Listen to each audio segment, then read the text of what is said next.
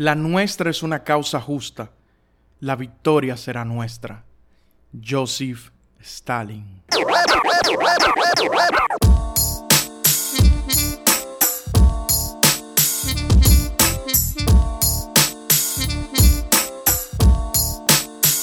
Habemos Julio. Bienvenidos a este espacio, donde hablaremos de lo que a mí me dé la gana.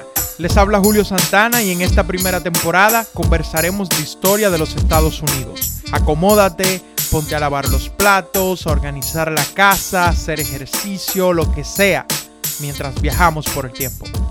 Bienvenido.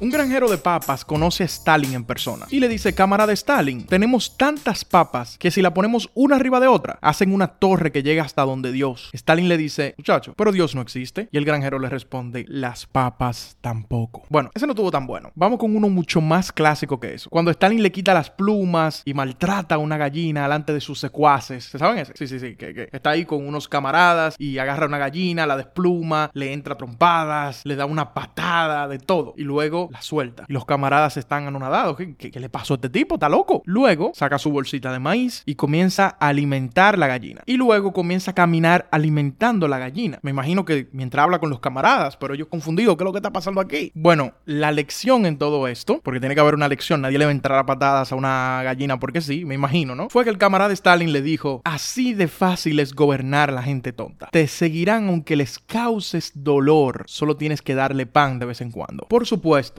todo esto es parte de la mitología y de las fábulas con moralejas infantiles que utilizan no solamente los gringos, sino también los europeos para contrastar el liderazgo de una democracia contra el villanesco comunismo, con esa figura más allá del anticristo que era Joseph Stalin. Este tipo de cuentos, de fábulas infantiles, son un legado de la Guerra Fría, pero hay que dedicar unos minutos para desmitificar. Bueno, no hay tiempo para desmitificar, eso es una palabra mayor, pero sí para introducir más o menos cómo ocurrió la revolución, quién es Stalin, quién es Lenin, antes de que nosotros podamos hablar de la Guerra Fría. Así que no nos vamos a historia global, pero sí nos vamos a historia rusa. Y lo primero que hay que entender en este asunto es que hubo una revolución antes de la revolución y otra revolución antes de la revolución. Esto era una re, re, revolución. Y entre este barullo de revoluciones empezamos con la revolución de 1905, que en realidad era un descontento general que tenían los rusos al ver el imperio colapsando. El primero de los problemas era que el zar no quería dar las concesiones a la Duma. La Duma era la legislatura, o es la legislatura todavía, de los rusos. Otro gran problema era que la guerra ruso-japonesa no iba muy bien. Japón, que era un poder emergente en el momento, le da en la madre a los rusos, que se supone que era un poder establecido de antaño en esa guerra, que por cierto, Estados Unidos se interesó y lo mencioné como parte de los conflictos que se dieron antes de la Primera Guerra Mundial episodios atrás. La economía también iba malísimo. Hay que entender que los rusos tenían un andamiaje institucional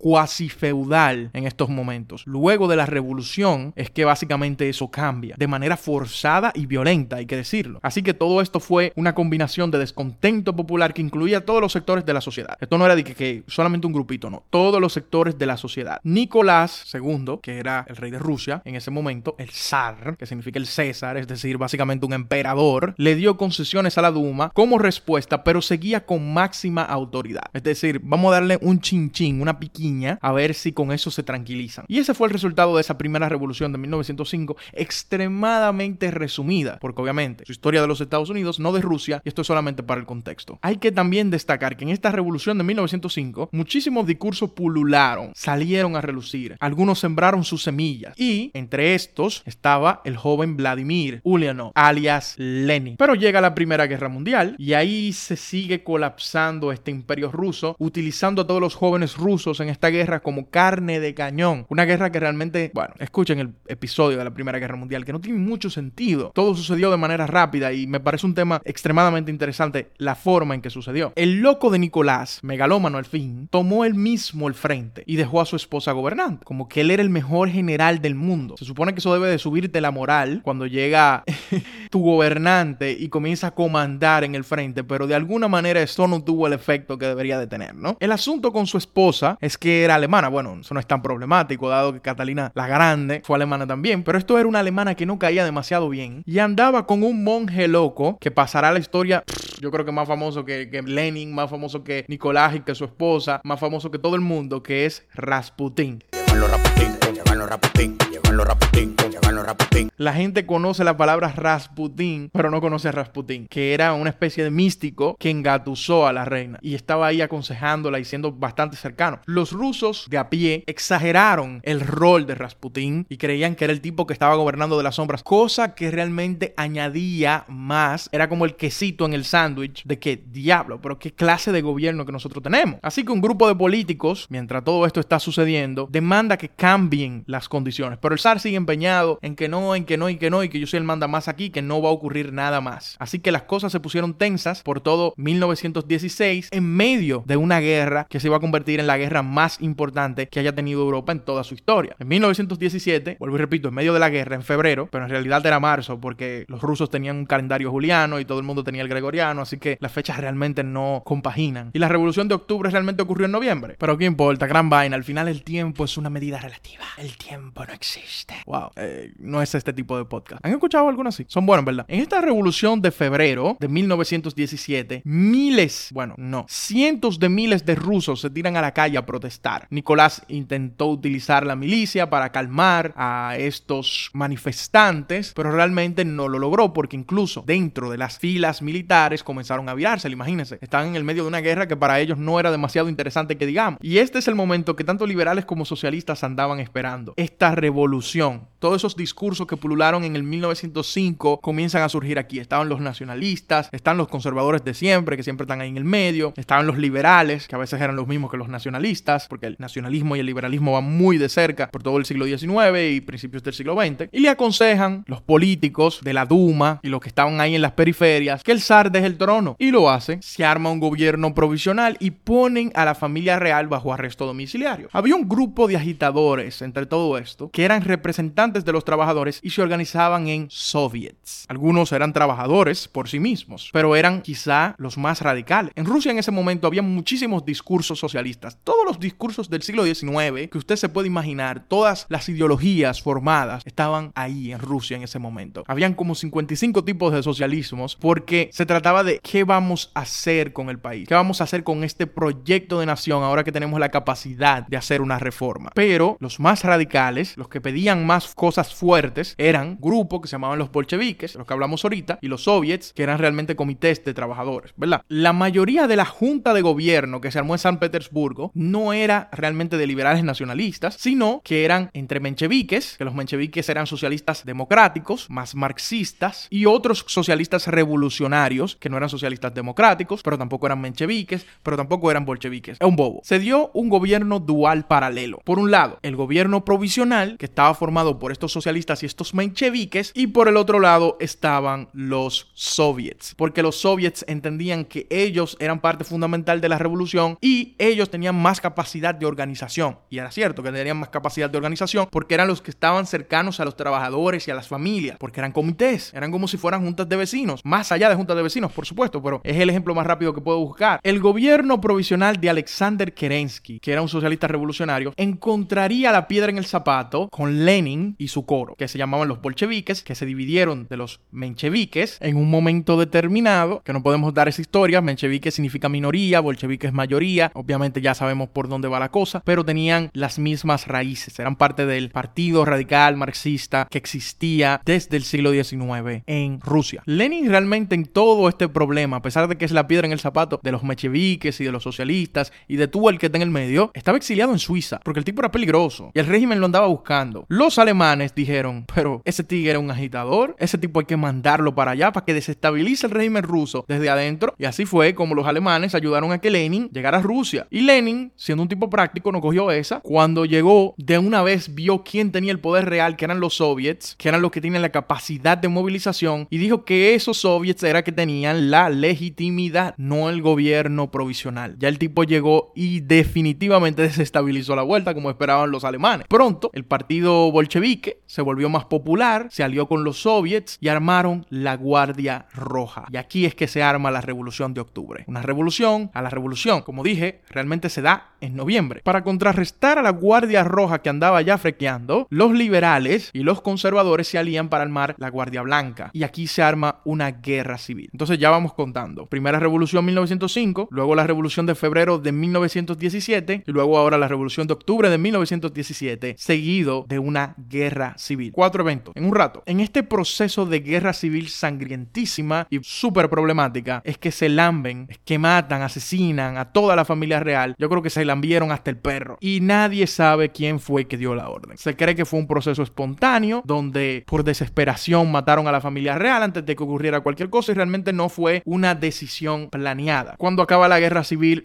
obviamente el líder de este proceso es que comienza a gobernar, que es Lenin, y reestructura el país radicalmente a través de lo que conocemos hoy en día como marxismo, leninismo y que él le llamaba comunismo, que realmente era una praxis más allá de implementar las teorías de Marx, era una praxis de realmente intentar socializar, centralizar los recursos y claro, montándose en parte de la ideología marxista. Y por supuesto, como toda revolución, el tipo agarra a los soviets que se le oponían ahora, algunos, y los aplasta fuertemente. Y luego introduce algunas reformas cuando comienzan a ocurrir ciertas hambrunas debido a la socialización de los recursos, debido a muchísimos otros problemas. Eso los gringos o en inglés se le dice New Economic Policy, el NEP, cuando Lenin decide inmediatamente y de forma práctica implementar ciertas reformas de mercado para que el país no se le vaya a la mierda. Y bueno, al desgraciado de Lenin, que parecía ser un líder radical, pero más o menos competente, y no era psicótico como lo sería su sucesor,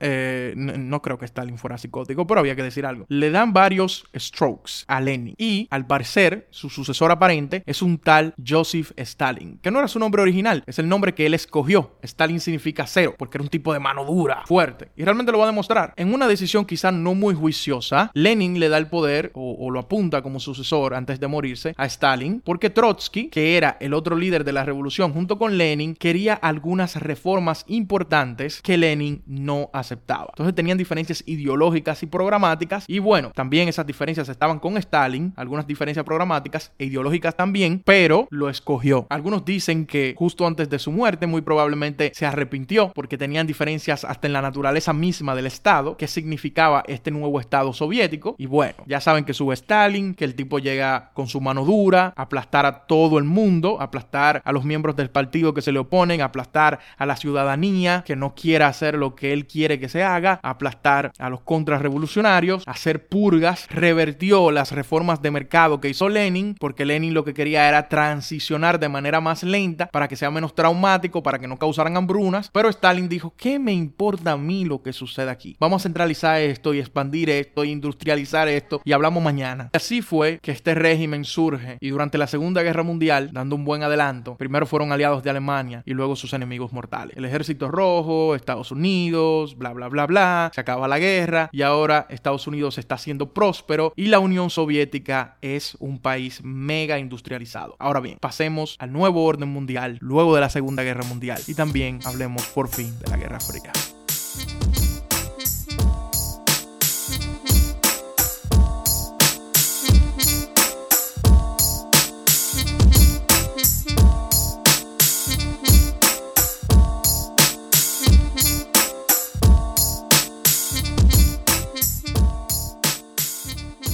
1945, Churchill, dirigiéndose a la Casa de los Comunes, dándole un reporte, dijo, Estados Unidos en este momento se encuentra en la cima del mundo, déjenlos actuar al nivel de su poder y responsabilidad. Era la realidad. Ahora hablemos de Gringolandia y del nuevo orden mundial, ya que hablamos del el contexto de lo que era la Unión Soviética y cómo se formó. Truman fue quien acabó la guerra, ¿se acuerdan que se murió Roosevelt? Y ahora le tocaba gobernar en tiempos de paz. Era un tipo promedio en todos los sentidos, Truman. Truman, no Truman. Truman. Definitivamente la Guerra Fría comienza con Truman y con los gringos, cuando ellos, previendo la situación, comienzan a tratar a Rusia como un enemigo a muerte, algo que quizá Stalin y los rusos o los soviéticos, en este momento tenemos que cambiar, eh, vamos a utilizarlo de manera intercambiable, Rusia y la Unión Soviética. Pero bueno, quizá los soviéticos estaban off guard cuando, por ejemplo, los gringos le prestaron dinero a países europeos para la reconstrucción postguerra, pero no se los prestaron a los soviéticos. Ahí los soviéticos comienzan a decir, bueno, Estados Unidos está como que en un mood que no es el mood en el que nosotros estamos, porque son dos visiones de mundo distintas. Los soviéticos apoyaban la multilateralidad con esferas de influencia, especialmente alrededor de sus fronteras. Vaya que razones tenían para pensar de esta forma dado el pasado y por supuesto entendían que se iba a evitar estos conflictos futuros y me parece una forma muy naive de pensar si realmente todo el mundo se mantenía en esa esfera de influencia alrededor de sus fronteras. Esa era su visión de mundo. Pero Estados Unidos durante la guerra y ahora mucho más luego de la guerra abraza el wilsonismo de nuevo. Reviven a Woodrow Wilson con el Edo Tensei. Ahorita dije que los soviéticos creían en multilateralidad. Quise decir multipolaridad. Multilateralidad es lo que van a traer los gringos en este nuevo orden mundial y el resto de Europa, que surge obviamente con la colaboración de los soviéticos y de los chinos y de otros regímenes que realmente no eran demasiado amigables con Occidente. Por ejemplo, en la conferencia de Bretton Woods, que era un sueño de Keynes y de otros economistas, nace el Fondo Monetario Internacional, el FMI, que dicen que si repites FMI cinco veces a un argentino le da un ataque al corazón, FMI, FMI, FMI, FMI. Bueno, no lo voy a decir los cinco veces porque ya saben qué pasaría. Y aquí también se fundó el Banco Mundial para la Reconstrucción y el Desarrollo, ¿no? Ambas organizaciones nacen de estas conferencias y ya desde incluso de antes que terminara la guerra, Estados Unidos abandona la neutralidad dogmática y como dije, abraza el bolsonismo y se da la conferencia de Naciones Unidas en San Francisco, donde se determinan algunos puntos de gobernanza de lo que sería la Organización de las Naciones Unidas. Y ya a finales de ese mismo año se tenía ready el Consejo Permanente de seguridad que obviamente traía consigo a China y a la Unión Soviética. Esta vez no había dudas. El Congreso y la mayoría del país apoyaron el wilsonismo y la cooperación internacional, este nuevo orden mundial de la posguerra, porque fue una especie de negación a la Primera Guerra Mundial, donde nosotros cada uno nos fuimos por nuestro lado, donde especialmente Estados Unidos tenía una neutralidad dogmática, tratando de sacarle siempre provecho económico a sus aliados, algo que Estados Unidos va a hacer lo contrario ahora. Por ejemplo, con la reconstrucción de Alemania. Para reconstruir Alemania primero se dio el juicio de Nuremberg, que en realidad no era un juicio. Eso, una de, las cosas más falsas que se han dicho en la historia. El juicio de Nuremberg. No, era no había ningún tipo de, de, procedimiento legal serio para llamarle juicio. Era más bien una retaliación de guerra, porque algunos de esos crímenes de guerra no eran crímenes de guerra porque no habían acuerdos. Pero el odio a Alemania era universal. Y a pesar de ser universal, los poderes occidentales tuvieron la madurez de saber que se necesitaba una Alemania fuerte y no humillada. Y sobre todo una Alemania democrática. Algo que no quería estar Stalin. tenía un trauma con Alemania. Imaginas lo que le hicieron los nazis a los rusos en ese frente oriental, que los soviéticos se lo chuparon solos. Fue una cosa tremenda. Así que Stalin tenía el trauma y dijo, no, no, no, no, eso no puede suceder. Él lo que andaba buscando, Stalin, era lo que buscaban tanto Gran Bretaña como Francia luego de la Primera Guerra Mundial. Él estaba un poquito atrasado en el tiempo. Occidente dijo, ya no estamos en eso, estamos en un nuevo esquema. Y él dijo, pero bueno, aquí lo que necesitamos es que me den mis reparaciones porque yo estoy jodido y más que Estados Unidos no me está prestando dinero para mi reconstrucción. Y esto es algo que tenían los soviéticos, al igual que los chinos hoy en día, e incluso la India, por ejemplo, de decir, cuando ustedes pasaron por esto, por este tipo de cosas en el pasado, en su desarrollo histórico, ustedes hicieron esto, porque ahora yo no puedo hacerlo. Es un argumento medio tontuelo, medio infantil, pero al mismo tiempo tiene sentido. Anyway, Alemania se partió en cuatro zonas. Los aliados rápidamente cercaron a Stalin. Cuando digo los aliados me refiero que de las cuatro zonas, tres de ellas eran de Francia, Inglaterra y Estados Unidos, la otra era de Rusia. Entonces rápidamente se movilizaron para acercarlo y Alemania Oriental, que estaba del lado de los rusos, estaba aislada. Stalin entonces, entendiendo este nuevo rol en la historia de que Estados Unidos lo estaba acercando, dijo yo tengo que armar mi esfera de influencia más rápido de lo que yo pensaba. Y se movilizó rápidamente a promover gobiernos satélites en la Europa Oriental. No le salió con Tito en Yugoslavia, que estaba burlado, manteniéndose neutral. Por eso incluso en Croacia hoy en día sigue siendo popular la figura de Tito, comunista neutral que no era marioneta de Stalin, pero el resto sí era marioneta. Los gobiernos de Polonia, por ejemplo, eran gobiernos marionetas, Checoslovaquia, Hungría, Rumania, Rumanía. Se llama el Pacto de Varsovia, este pacto entre gobiernos, este, este, este supuesto bloque de naciones independientes, pero realmente era la Unión Soviética y sus minions. Y Stalin también intenta bloquear Berlín por tierra. Berlín estaba dividido en dos, el lado de los aliados, un lado para acá, Berlín Oriental de Stalin. Y él lo intentó bloquear por tierra para meter presión. Y los gringos respondieron mandando un montón de suministros por aire. Así que ya para 1949 los soviéticos tuvieron que ceder y abrir más o menos el paso. Y es que Stalin tenía la idea de que todo se podía lograr por la fuerza. Él era el, el hombre de acero, la mano dura, wow, nadie puede conmigo. Eso es un problema, porque realmente no. Quizás lo más relevante que discutiremos en este bloque, y quién sabe si en el episodio, era la doctrina Kennan, o la doctrina de contención, elaborada por George Kennan, que era embajador de Estados Unidos en la Unión Soviética y Yugoslavia y director de políticas de la Secretaría de Estado. Era un peso pesado, junto a otro grupo de hombres que, según un libro por ahí, eran The Wise Men, los hombres sabios de la Casa Blanca. Y la idea de Kennan era que básicamente Rusia históricamente era inherentemente expansionista y había que contenerla. ¿Cómo? A través de una vigilancia constante. ¿Qué está haciendo Rusia? ¿Qué está haciendo Rusia? Y cualquier paso que vaya a dar hay que estar adelantado para tenerla contenida y que no siga expandiéndose alrededor de su frontera. Ya pueden ver que Kenan es extremadamente influyente porque esta es la política que tuvieron los gringos por casi toda la Guerra Fría, vigilar y contener. Y hoy es relevante hablar de ello porque se está reviviendo este kenanismo, si se quiere, cuando hablamos de Rusia, Putin y Ucrania. Vigilar y contener es lo que no hicimos, dicen ahora, con Putin todo este tiempo. Nos dormimos, nos olvidamos de George Kennan. Pero bueno, esa es una de las ideas de los análisis geopolíticos que se dan por ahí. Pero sigamos. El presidente Truman también usó la prevención a través de la doctrina Truman, que era apoyar movimientos que fueran anticomunistas a través del mundo. Empezó con 400 millones para apoyar ciertos grupos en Grecia y en Turquía. Esa guerra civil que se dio en Grecia y que no pudo triunfar realmente el comunismo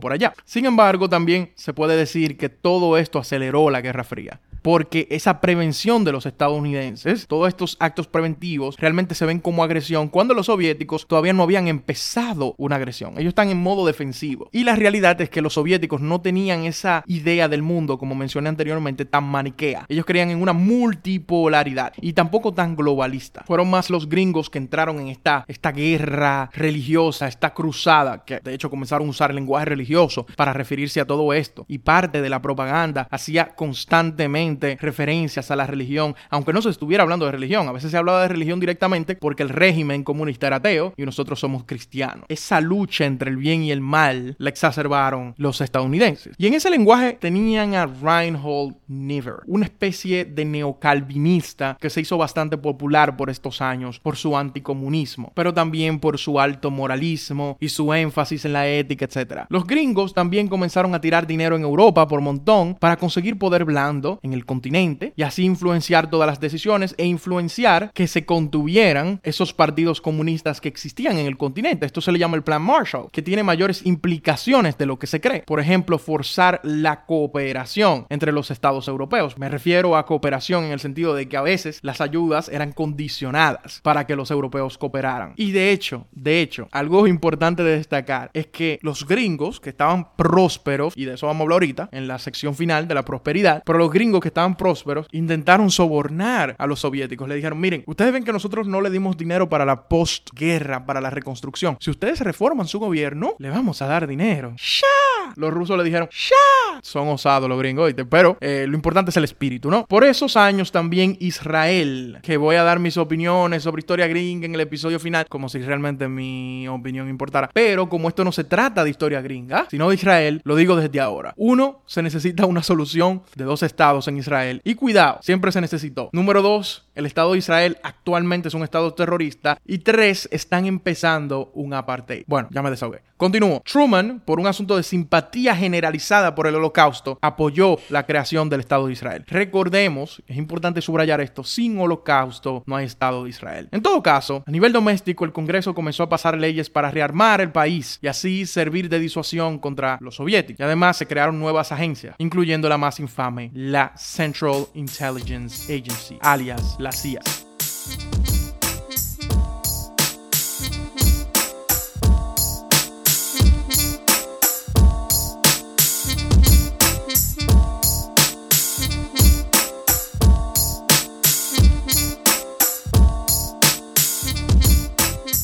También en 1949 se forma la Organización del Tratado del Atlántico del Norte, la OTAN, que también es relevante para lo que está pasando actualmente. Por eso es que ya estamos en historia reciente, en este nuevo orden mundial que todavía nos permea en gran parte. Por eso en el episodio anterior hablaba de la segunda, eh, diciendo que quizá por eso le parece tan interesante a tanta gente, porque todo lo que ven hoy es parte de esa, eh, ese arreglo institucional a nivel global que se formó luego de la Segunda Guerra Mundial. En todo caso, mientras todo esto pasaba en Europa, todo lo que mencioné anteriormente, Estados Unidos tirando suministros en Berlín, los soviéticos, bla, bla, bla. Bueno, ocurría también simultáneamente la reconstrucción de Japón, impuesta a mano dura por el ejército ganador de MacArthur, el general. Y tengo que aprovechar el momento para mandarle otro misil. Eh, y digo otro porque hubo un episodio donde yo hablaba sobre la esclavitud, donde le mandé un misilcito a Escotado, grandísimo intelectual español. El asunto es que en una entrevista con Pablo Iglesias, él le dice tranquilamente que los japoneses aman a Estados Unidos y habla de ello como que debido a eso se puede inferir que Estados Unidos es un modelo de éxito. Pero bueno, porque incluso los derrotados se sienten atraídos hacia él. Y lo de las bombas atómicas lo menciona así con cierto desdén.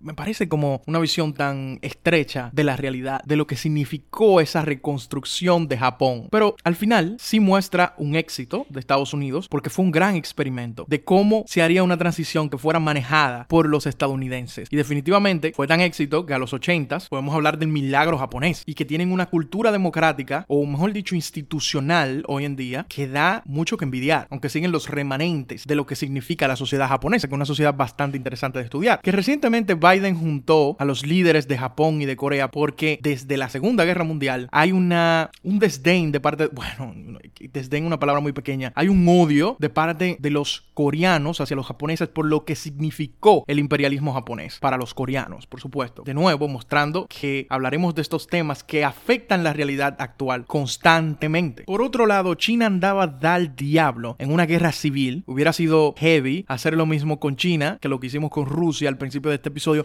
y dar el contexto histórico de lo que pasó con China y cómo se llegó a la China comunista que tenemos hoy en día. Bueno, no hoy en día, la China comunista de aquel tiempo, la China de ahora es una especie de quimera difícil de entender. Pero en todo caso, no lo podemos hacer porque sería un detour demasiado grande. Esa es definitivamente otra historia. Lo que puede decir es que durante la guerra con Japón, a momentos los nacionalistas y los comunistas se unían, pero luego se fueron en guerra civil inmediatamente. El enemigo en común, que era Japón, fue detenido. Y obviamente los gringos apoyaban a los nacionalistas, que eventualmente los nacionalistas, cuando los comunistas triunfaron, terminaron recluidos en Taiwán, hoy un país no reconocido por la mayoría de los países del mundo, por eso de la política de una sola China. Pero continuemos. Cuando en 1949 los soviéticos prueban la primera bomba atómica, cuatro años luego de que Estados Unidos tira las suyas en Nagasaki e Hiroshima, se armó tremendo juidero. Porque ahora estaban jugando en el mismo nivel. Ahora no se trataba de un partido de Messi contra el primo mío. Ahora se trataba uno de Messi contra. Coño, ¿quién puede con Messi? No, el bicho no. Anyway, de Messi contra otro Messi. Entonces, Estados Unidos respondió armando un proyecto para crear una bomba nueva, la bomba de hidrógeno, más potente y más sofisticada que la primera bomba atómica. Conecten esto con la película de Oppenheimer sin spoilers. Con esto ya ustedes saben que se armó el verdadero miedo rojo. Llegó la segunda oleada del miedo rojo. Truman creó la mesa de revisión de lealtad, algo que suena completamente orwelliano, pero todo lo de la Guerra Fría suena orwelliano. Sin ningún tipo de forma de probar su inocencia, esta mesa de revisión de lealtad investigaron y arruinaron la vida a muchísimas personas que probablemente de comunistas no tenían ni un pelo. O quizá si tenían un pelo de comunistas, pero no eran espías. Y solamente por tener una creencia, tener una ideología, fueron catalogados de espías. En un caso landmark, la Suprema Corte decidió que procesar comunistas por sedición, sedición por sospecha, es decir, no una sedición tácita, no una sedición que nosotros podemos probar de que ustedes están conspirando contra el país, sino por sospecha era constitucional, algo que realmente no es cierto, no puede ser constitucional, porque se supone que eso está protegido por la primera enmienda. Pero de nuevo, la Suprema Corte está interpretando la Constitución en un plano, en un momento histórico y político completamente distinto a lo que sería hoy. El Congreso también armó su comité de Un-American Activities, que tenía un miembro estrella que se llamaba Introduzcámoslo con tambores.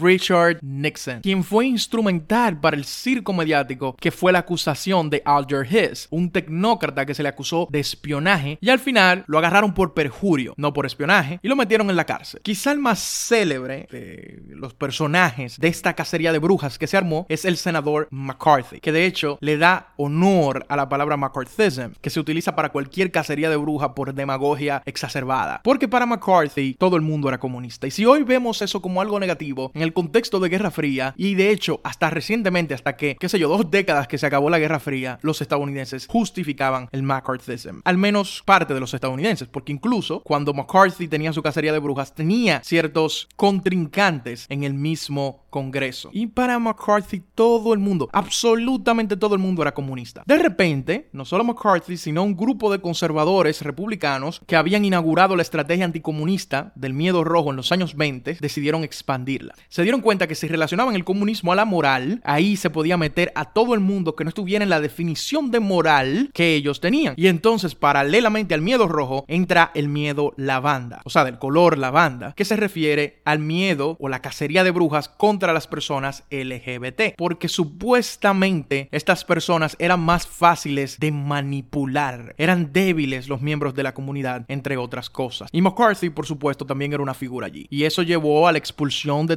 públicos, de posiciones públicas a muchísimos homosexuales y lesbianas. Poco a poco, los conservadores del Partido Republicano se dan cuenta de que esto es bastante efectivo y van ganando fuerza ante las otras facciones del Partido Republicano. La facción progresista que ahora era básicamente inexistente y la facción moderada, que había llevado candidatos contra los demócratas debido a que les parecía al partido en general que los moderados tenían un mejor chance contra, por ejemplo, Franklin Roosevelt. Y esto tiene tremendas implicaciones para el futuro del Partido Republicano, pero eso lo vamos a seguir mencionando después. En cuanto al Partido Demócrata, bueno, también lo mencionaremos después. Todo eso viene en el próximo episodio. Brinquemos las elecciones y lo que está pasando al, al interno de los partidos por ahora. No podemos pasar a la siguiente sección, por supuesto, sin hablar de la guerra de las Coreas. Los gringos y soviéticos intervinieron el país luego de la salida de Japón, pero cuando se fueron dejaron una guerra civil. Y utilizando la doctrina de Kennan, la teoría de la contención rusa que mencioné anteriormente, se tenía que actuar rápido o los soviéticos no solamente iban a acaparar todo el país, sino que se iban a ir más allá. Iban a instalar un estado satélite, etcétera, etcétera. Los gringos hicieron valer un documento histórico, el NCC-68, que recomendaba cuadruplicar el gasto militar para evitar que los soviéticos hicieran eso con la Corea y con otros países. Y valiéndose también de la situación, Truman, a través de la Organización de las Naciones Unidas, mandó una expedición militar enorme de aquí a aquí a Corea bajo el general MacArthur, el tipo que ya era un experto en Asia porque fue que comandó el asunto de Japón completo, incluso la reconstrucción. Y aquí Truman inaugura dos cosas. Primero, el gran gasto militar que caracterizará a la Guerra Fría y segundo, la expansión del poder del Ejecutivo porque tomó acción sin pedir permiso al Congreso. De aquí en adelante el Ejecutivo disfrazará casi toda acción militar a gran escala como operaciones. Operaciones especiales, algo así como lo que dice Putin que está haciendo con Ucrania. Una operación especial. Es una guerra, compay. Pero bueno, eso harán los gringos para darle más poder al ejecutivo. O el ejecutivo gringo lo hará para tomarse más poder para sí mismo. Y la sociedad lo va a justificar, incluyendo el mismo Congreso, diciendo eso es necesario ante la amenaza militar constante que tienen los soviéticos con nosotros. Stalin se durmió, pensando que Estados Unidos no tomaría interés, porque vuelvo y repito, Stalin estaba en otra nota. Él estaba en la multipolaridad, mientras Estados Unidos ya estaba pensando a nivel global. No calculó que Estados Unidos estaba metido en esa cruzada y se durmió con las Coreas. Y así fue humillado cuando las fuerzas vaqueadas por los gringos recuperaron casi todo el territorio luego de estar en una esquinita. Y entonces ahí llega un actor nuevo, que era la nueva China comunista, quienes amenazaron de que iban a mandar voluntarios para allá. Y MacArthur, que era soberbio siempre, no les creyó. Y de repente se encontró con muchísimos chinos ayudando a los coreanos comunistas y recuperando mucho territorio en la contraofensiva. MacArthur, vuelvo y repito, soberbio como siempre, estaba tan enojado con esa humillación que pidió a Washington que bombardeara toda China con bombas nucleares. Ustedes se imaginan un general pidiéndole al presidente de los Estados Unidos que bombardeara China con bombas nucleares y la dejara como un colador solamente porque lo humillaron en Corea. Definitivamente no se le puede hacer mucho caso a los militares a veces en cuanto a la guerra. A veces, solo a veces. Y MacArthur, por ser un héroe de guerra, se creía superior incluso a su comandante en jefe y comenzó a desobedecer órdenes allá en Corea en múltiples ocasiones. Al final se hizo un alto al fuego y se armó la línea en el paralelo que persiste hasta hoy en día. Y Truman mandó a MacArthur al diablo. Lo despidió. ¡Tatarán! Algo que haríamos todos. Eisenhower, Dwight Ike Eisenhower. ¿Cómo llega él al poder? Es una historia que contaremos luego. Pero lo importante es que con Eisenhower y empezando los años 50, los gringos se dieron cuenta que quizá escalaron demasiado el conflicto con los soviéticos en esta cruzada. Eisenhower vino a descalar la situación un poco. El hombre fue el primero en darse cuenta de que existía un complejo militar industrial. Eisenhower cuando se despidió en 1961 es que dice eso en uno de los discursos políticos más importantes del siglo XX, diciéndole tengan cuidado con esa relación de los negocios, de la industria armamentística con la milicia y por supuesto el poder político de cómplice. Pero bueno, el punto es que Eisenhower andaba en la descalada y por supuesto, también quería, junto con su nueva administración republicana que estaba llena de conservadores, buscaba también balancear los presupuestos militares. Entonces, por eso comenzó a querer negociar un poquito más. Y las cosas en la Unión Soviética también habían cambiado. Sube Nikita Khrushchev luego de que muere Stalin y dijeron, bueno, este tipo va a ser mucho más fácil negociar con él. Pero al contrario, Khrushchev dice, yo no le quiero coger negociaciones ni pactos a los gringos luego de que ellos empezaron esta cruzada. Ahora ellos quieren darle para atrás a esto. No, no y no. Y aquí es importante mencionar estas pequeñas variaciones de la Guerra Fría. No fue todo monolítico. No fue que, ah, bueno, nos metimos a una carrera armamentística, una carrera espacial, como lo enseñan, qué sé yo, en la escuela. Fueron muchos cambios. La Guerra Fría es un tópico de estudio de los cuales hay enciclopedias con varios tomos. Cada década tenía sus particularidades. Primero los estadounidenses fueron los, los agresores, los que tenían esa cruzada, y ahora los rusos, los soviéticos, en la década de los 60, comienzan su contraataque, su, su, su forma de convertirse en protagonistas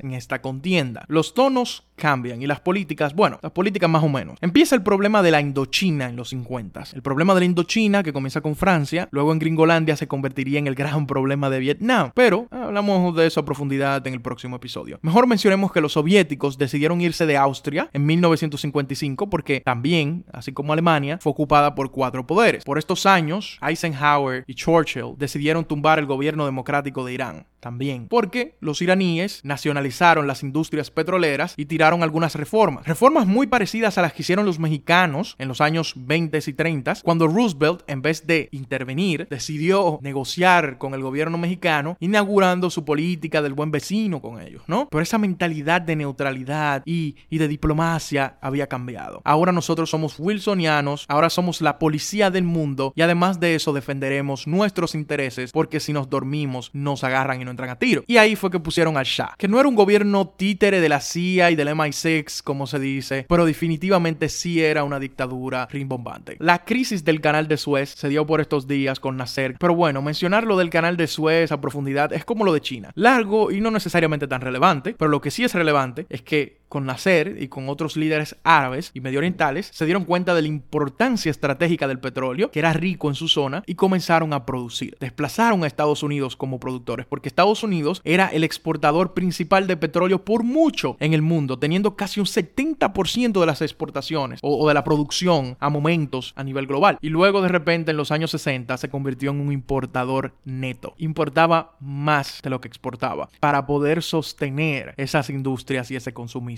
Hablemos de esas industrias y de ese consumismo en la próxima sección.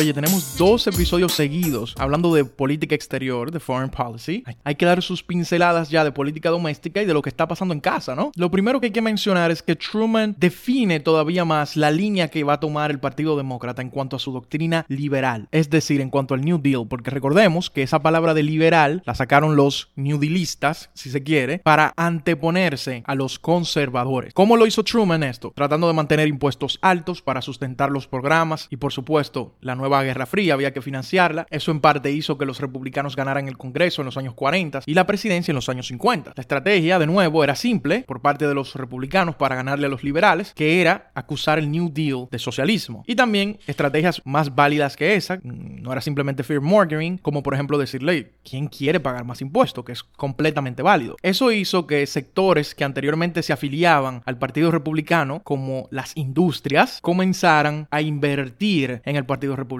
Recordemos que a principios del siglo XX, con Mark Hanna, las campañas electorales cambiaron y ahora se trataba de una democracia de grupos de intereses. Y esta asociación de manufactureros metió el equivalente a 400 millones de dólares en propaganda de que el New Deal era socialismo y apoyando al Partido Republicano en general. Era una especie de throwback lo que estaba pasando en los 50 a los años 20. Salimos de una guerra, estamos en prosperidad y somos anticomunistas y volvieron los conservadores. Eso básicamente es copy-paste, al menos en líneas generales, de lo que estaba pasando en los años 20. Se redujo entonces, bajo este nuevo Congreso, el tamaño del Estado, se hicieron avances a nivel legislativo en esa parte y un efecto negativo de eso fue que las industrias volvieron a segregar y a discriminar porque no tenían esa supervisión de parte del Estado. Habían parado un poco esas cosas bajo el gobierno de FDR y luego de Truman. Un efecto positivo es que por lo menos comenzaron a balancear un poquito, un poquitito los presupuestos. Pero hay que destacar que durante los últimos años de la guerra y especialmente en la posguerra había una superinflación que en un momento estuvo en 25%. Y a medida que esta inflación seguía, era más difícil para los estadounidenses vivir, por lo que ya pueden entender más o menos el mensaje que se tenía en cuanto a los impuestos, por ejemplo, y el mensaje que se tenía en contra de los sindicatos porque había que producir. Entonces sí, es un throwback a los años 20, pero también con sus particularidades, como por ejemplo esta superinflación que estaba también ligada a muchísimo consumo. Era un estado de la economía interesante. Pero Truman era un tipo quizá pragmático, se puede decir, y se volvió un poquito antisindicatos cuando los sindicatos no querían hacer lo que él les pedía. Los sindicatos que tenían que ver con el gobierno federal. Algunos dirán que decirle antisindicato quizá no es justo, cuando el Congreso conservador y él se fajaron en 1947 con lo que fue el Taft-Hartley Act, que básicamente le daba muchísimo poder a los empresarios y le quitaba casi todo el poder a los trabajadores en cuanto a la organización que podían tener. Pero, por ejemplo, la ley llegaba al punto tan ridículo de que los trabajadores tenían que firmar que no eran comunistas para poder trabajar. Pero ese argumento de que quizá él no es tan antisindicalista porque se fajó con los conservadores en ese momento, quizá se derrumbe cuando se dice, por ejemplo, que eso solamente lo hizo por asuntos electorales, pero que en secreto realmente apoyaba la ley. Yo les tengo una pregunta a los oyentes. ¿Cuál es el impacto de los soviéticos en lo que fue la lucha por los derechos civiles en los Estados Unidos? Uno, dos...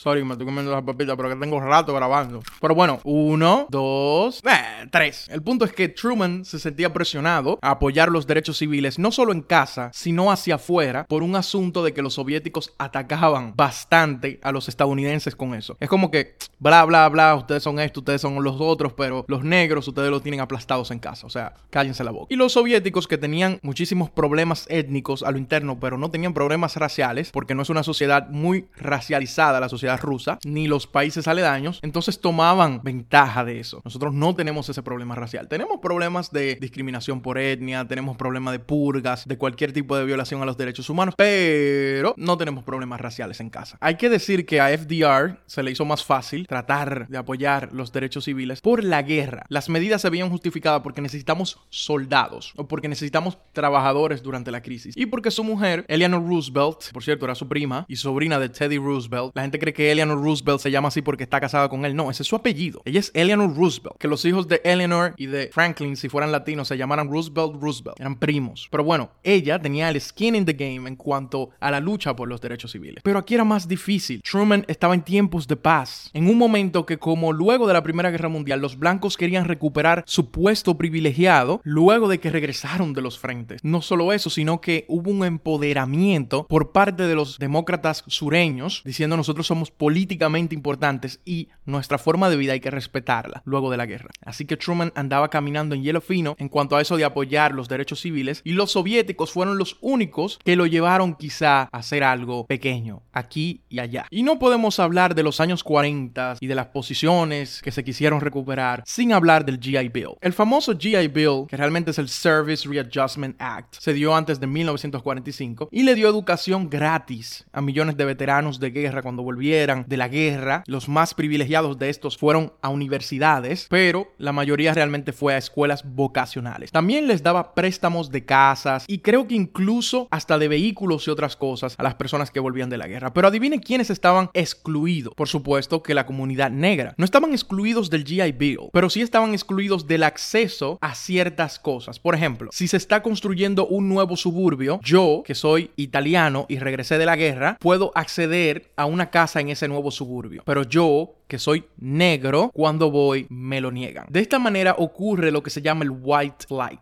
es decir, el vuelo de los blancos. Este término se refiere a cuando los blancos comenzaron a mudarse fuera de los barrios marginales para los suburbios debido a su acceso a préstamos para casas y para esos nuevos desarrollos inmobiliarios que estaban ocurriendo masivamente en todo el país, mientras que las minorías y los negros se quedaban dentro de esos barrios marginales con las condiciones que tenían esos barrios marginales. Pero quizá incluso incluso más importante que el acceso a una casa o a un vehículo con un préstamo es el acceso al crédito para poner una empresa, que con el GI Bill se hacía mucho más fácil, pero algunos bancos ponían a las poblaciones negras como inherentemente riesgosas y por ende se guardaban el derecho de no darle préstamos a las personas negras y a algunas minorías. Hay un libro que habla de How Italians Became White. Y una persona que conoce poco de la historia estadounidense y ni siquiera tiene que conocer poco, es que a cualquier persona que tú le vengas con eso, tú vas a decir, pero como así, o sea, los italianos siempre han sido blancos, su piel es blanca son de raza blanca dentro de esa nomenclatura social. Pero en Estados Unidos, en el sistema de razas, cuando se hablaba de blancos, se hablaba de la identidad de los blancos ingleses protestantes. Ustedes, inmigrantes de Europa del Sur y de Europa del Este y de Irlanda, por ejemplo, ustedes, católicos, no entran en esa identidad del blanco estadounidense. Por eso en los libros que hablaban de darwinismo social, siempre se le ponía como razas inferiores. Claro, los chinos y los negros iban por debajo, por ejemplo, pero ellos definitivamente eran inferiores a los anglosajones. Pero luego del GI Bill, ya ellos pasan a ser blancos, en el sentido de que comienzan a acceder a la clase media a través de las oportunidades que pueden encontrar con el GI Bill. Esto es un movimiento que va a hacer que las cosas vayan cambiando. Ya entrando en 1948, había una prosperidad tremenda, principalmente guiada por el consumismo estadounidense, que si los años 1870 y si los años 20 del siglo XX fueron consumistas, aquí es que se armó el bobote realmente. La mujer comenzó a insertarse en este nuevo boom económico, lo que a su vez sostuvo más el boom económico porque Estados Unidos estaba pasando de ser una sociedad industrial a ser una sociedad postindustrial. Ese sector servicios comenzó a crecer y la mujer comenzó a ser cada día más cualificada. Y esa inserción en el mercado laboral de las mujeres, de las clases medias, es importante porque da nacimiento a la segunda ola del feminismo. Y hay que hacer énfasis en de las clases medias, porque las mujeres pobres, negras y de las minorías siempre estuvieron trabajando. Aparte del consumismo, en esta década de los 50, el vehículo va a ser el protagonista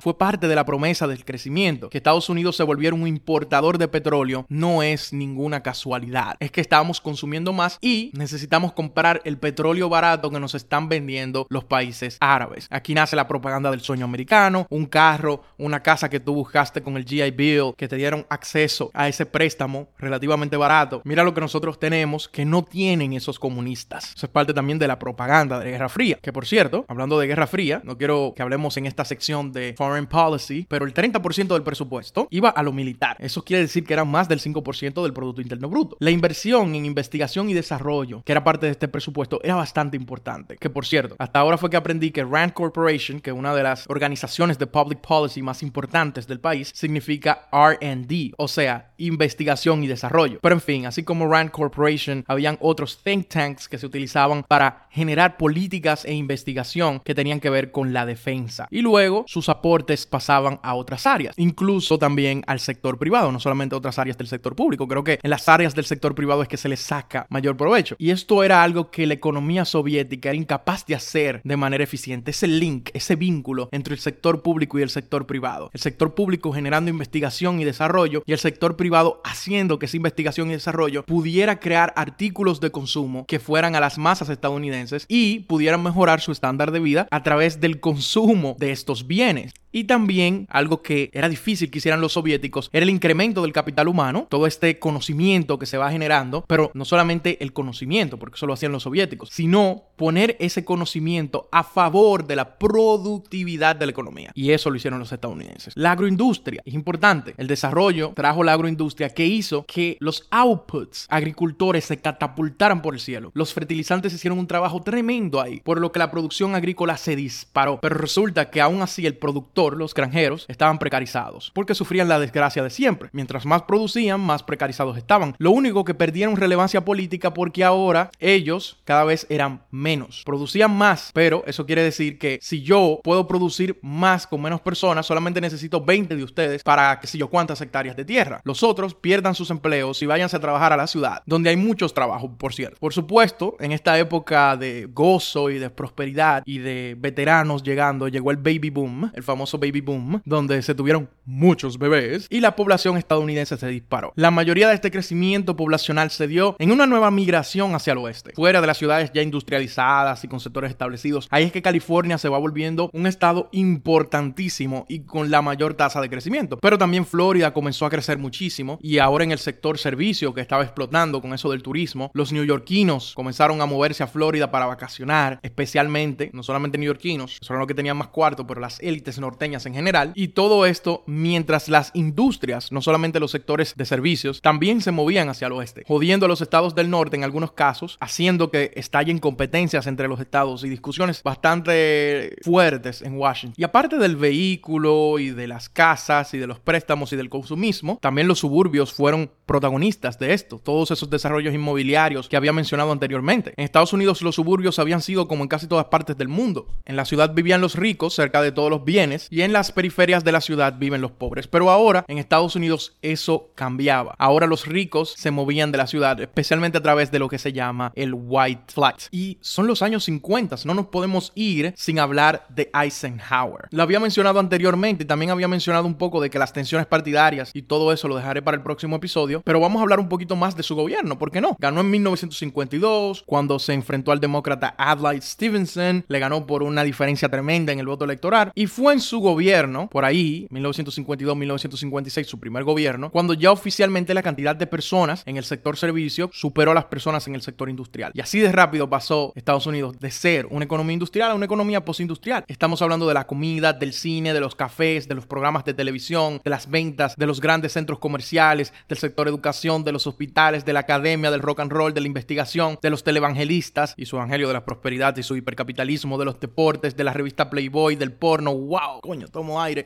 ok, de todo eso. Y cabe destacar que en esta época, cuando llegaron los republicanos no solamente a la presidencia, sino al Congreso, llegaron triunfalistas. Dwight Eisenhower, que fue uno de los generales de la Segunda Guerra Mundial, no tuvo que hacer mucha campaña. Los generales, en general, en tiempos de guerras tan grandes como esa, son populares, pero el que sí tuvo que hacer campaña, el que sí se dedicó a proyectarse políticamente, fue su vicepresidente, que era Richard Nixon, quien se convertiría más adelante en uno de los supervillanos de la historia estadounidense. Y Nixon usaba la televisión para despertar cierto carisma, ¿no? Y eso fue un cambio político importante en la década de los 50. En vez del radio, que había inaugurado muy bien Franklin Roosevelt, ahora se trataba de la televisión. Una de las promesas de Eisenhower era terminar la guerra de las Coreas que los demócratas habían prolongado. Luego se dio cuenta que era un poquito más difícil, pero sí llegó a donde tenía que llegar y la guerra realmente terminó y se logró hacer el paralelo y la zona desmilitarizada. Eisenhower inauguró lo que se llama el conservadurismo liberal en los Estados Unidos, algo que él mismo llamó el conservadurismo dinámico, dynamic conservatism. Se resume en una frase. Decía él,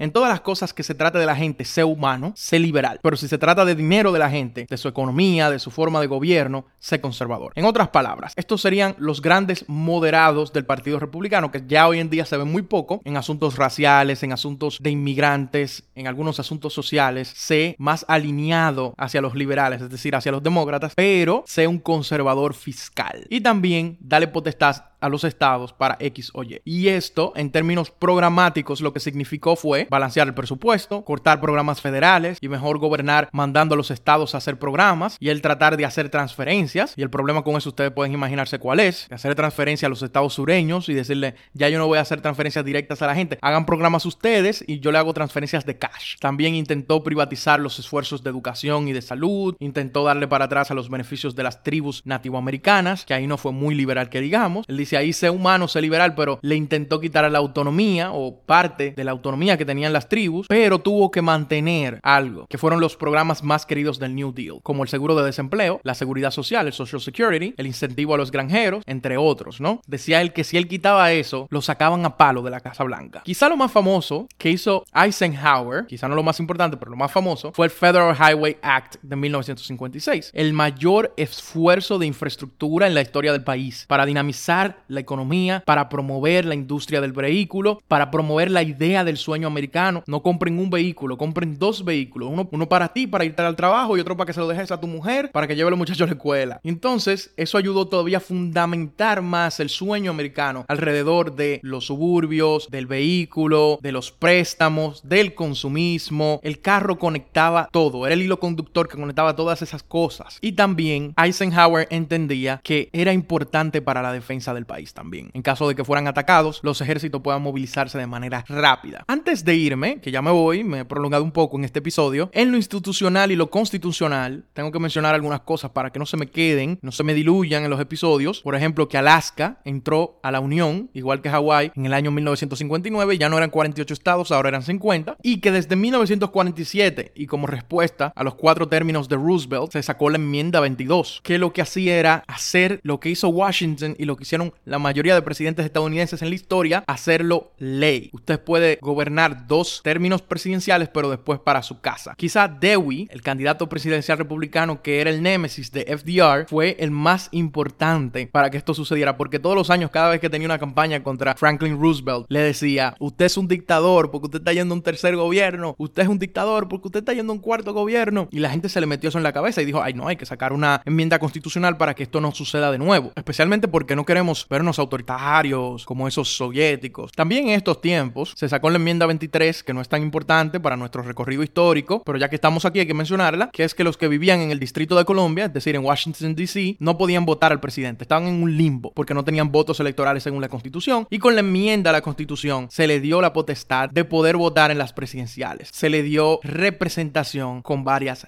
reglas. Pero si este episodio le pareció bueno, espérenme en el episodio que viene, que la cosa se sigue poniendo buena. Nos vemos allá.